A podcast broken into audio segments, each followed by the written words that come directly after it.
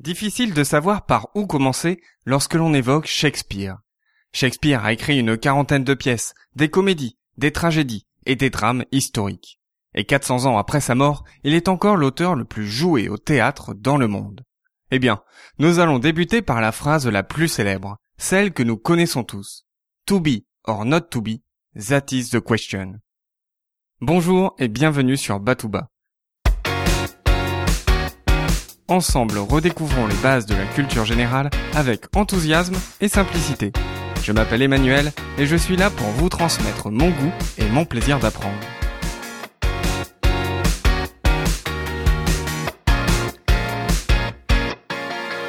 Il y a quelque chose de pourri dans le royaume du Danemark.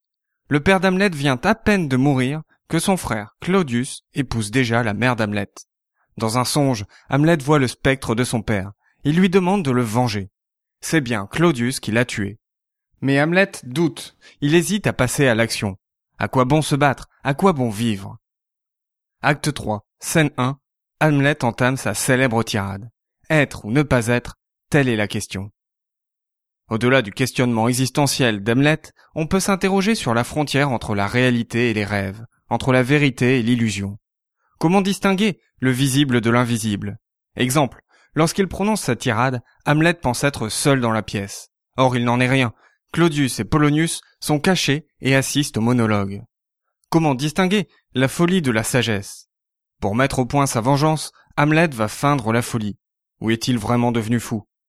Oui, les apparences sont décidément bien trompeuses. Dernier exemple avec cette citation extraite d'une autre pièce de Shakespeare. Hélas, faut-il que l'amour, si doux en apparence, soit si tyrannique et si cruel à l'épreuve. Cette citation, on la retrouve dans Roméo et Juliette. Ah, les amants de Vérone, personnification de l'amour impossible. Cupidon a tiré ses flèches à l'aveugle et a mis les amoureux dans une situation dramatique. Évidemment, Roméo et Juliette est une histoire intemporelle, source d'inspiration pour de nombreux artistes.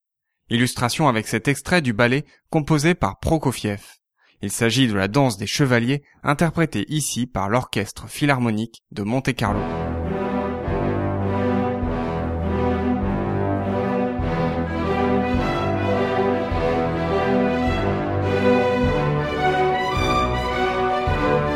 Mise en scène dans des situations dramatiques, soumises aux plus vives passions de l'âme humaine, les personnages de Shakespeare sont vivants, tellement vivants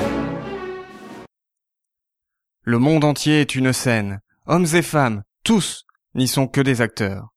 Chacun fait ses entrées, chacun fait ses sorties.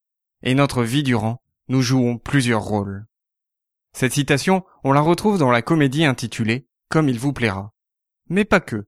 On la retrouve aussi dans un autre lieu, cher à Shakespeare. 12 juin 1599, c'est l'inauguration du théâtre de Londres, The Globe, construit spécialement pour accueillir la troupe de Shakespeare. La pièce que l'on va jouer est un drame historique, intitulé Jules César.